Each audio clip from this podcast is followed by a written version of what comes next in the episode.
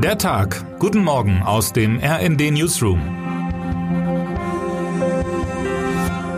Es ist Sonntag, der 30. Juli. Die Auftaktpartie der Fußball-WM haben die deutschen Frauen gegen Marokko mit Bravour gemeistert. 6 zu 0 siegte das Team von Bundestrainerin Martina Voss-Tecklenburg. Schwieriger könnte es heute wohl im Spiel gegen Kolumbien werden. Schon nach dem ersten Spiel sagte Voss-Tecklenburg, mit Kolumbien wird eine andere Wucht auf das Team zukommen. Die DFB-Frauen seien aber auf die Gegnerinnen vorbereitet. Doch wie hart wird Kolumbien wirklich spielen? Noch vor WM-Beginn musste ein Testspiel gegen Irland nach nur 20 Minuten abgebrochen werden. Der Grund? Irlands Trainerin Verena Pau habe wegen übermäßiger Härte Angst um ihre Spielerinnen gehabt. Meine Kollegin Chantal Ranke, die seit WM-Beginn in Australien die Spiele verfolgt, hat die kolumbianische Mannschaft vor dem heutigen Deutschlandspiel analysiert und erklärt, wie sich die DFB-Frauen auf ihre harten Gegnerinnen vorbereitet haben. Zu alledem gibt es in der Mannschaft auch noch verletzungsbedingt einige Ausfälle.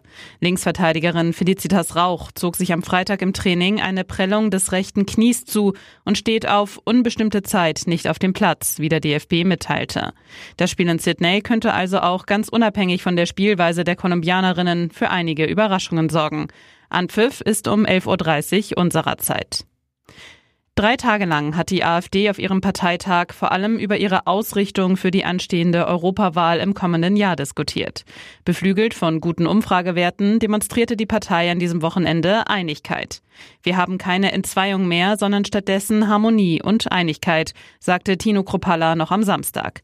Doch spätestens bei der Abstimmung über die Kandidatinnen und Kandidaten krachte es. Es kam zu Kampfabstimmungen und zur offenen Austragung eines innerparteilichen Machtkampfes, schreibt Felix Husmann von der Veranstaltung. Der innerparteiliche Machtkampf, den die AfD jahrelang öffentlich in den Medien ausgetragen hatte, spaltete die Partei in diejenigen, die einen gemäßigteren Kurs befürworten, und die Vertreterinnen und Vertreter des offiziell aufgelösten rechtsextremen Flügels.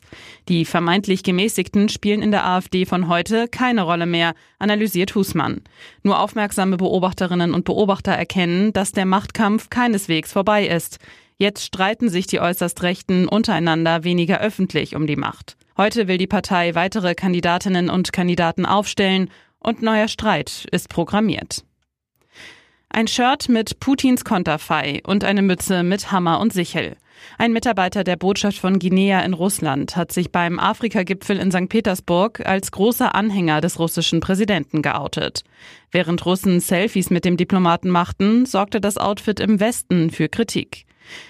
Dabei verlief der Gipfel alles andere als harmonisch, wie man meinen könnte. Südafrikas Präsident Cyril Ramaphosa stellte klar, dass er von Putins Aufkündigung des Getreideabkommens nichts hält und der Export von ukrainischem Getreide über das Schwarze Meer lieber gestern als heute wieder beginnen sollte. Daran ändert auch nichts, dass Putin afrikanischen Ländern kostenloses Getreide liefern will. Wir sind nicht hergekommen, um Geschenke für den afrikanischen Kontinent zu erbitten, so Südafrikas Regierungschef.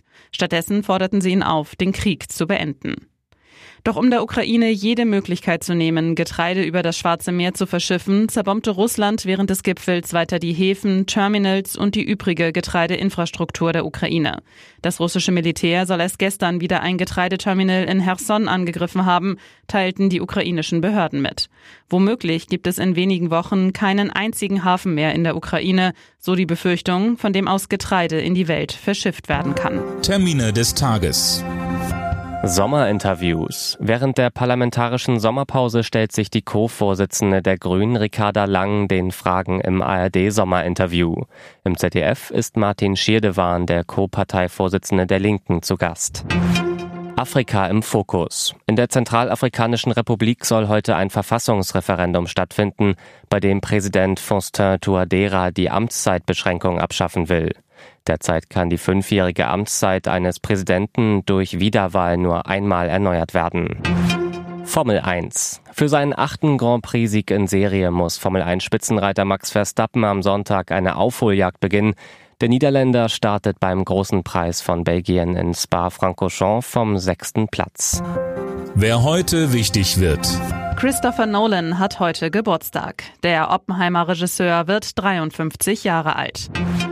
Und damit wünschen wir Ihnen einen guten Start in diesen Sonntag. Text Lucy Wittenberg und Sven Christian Schulz. Am Mikrofon Finn Riebesell und Jana Klonikowski. Mit rnd.de, der Webseite des Redaktionsnetzwerks Deutschland, halten wir Sie durchgehend auf dem neuesten Stand. Alle Artikel aus diesem Newsletter finden Sie immer auf rnd.de slash der Tag.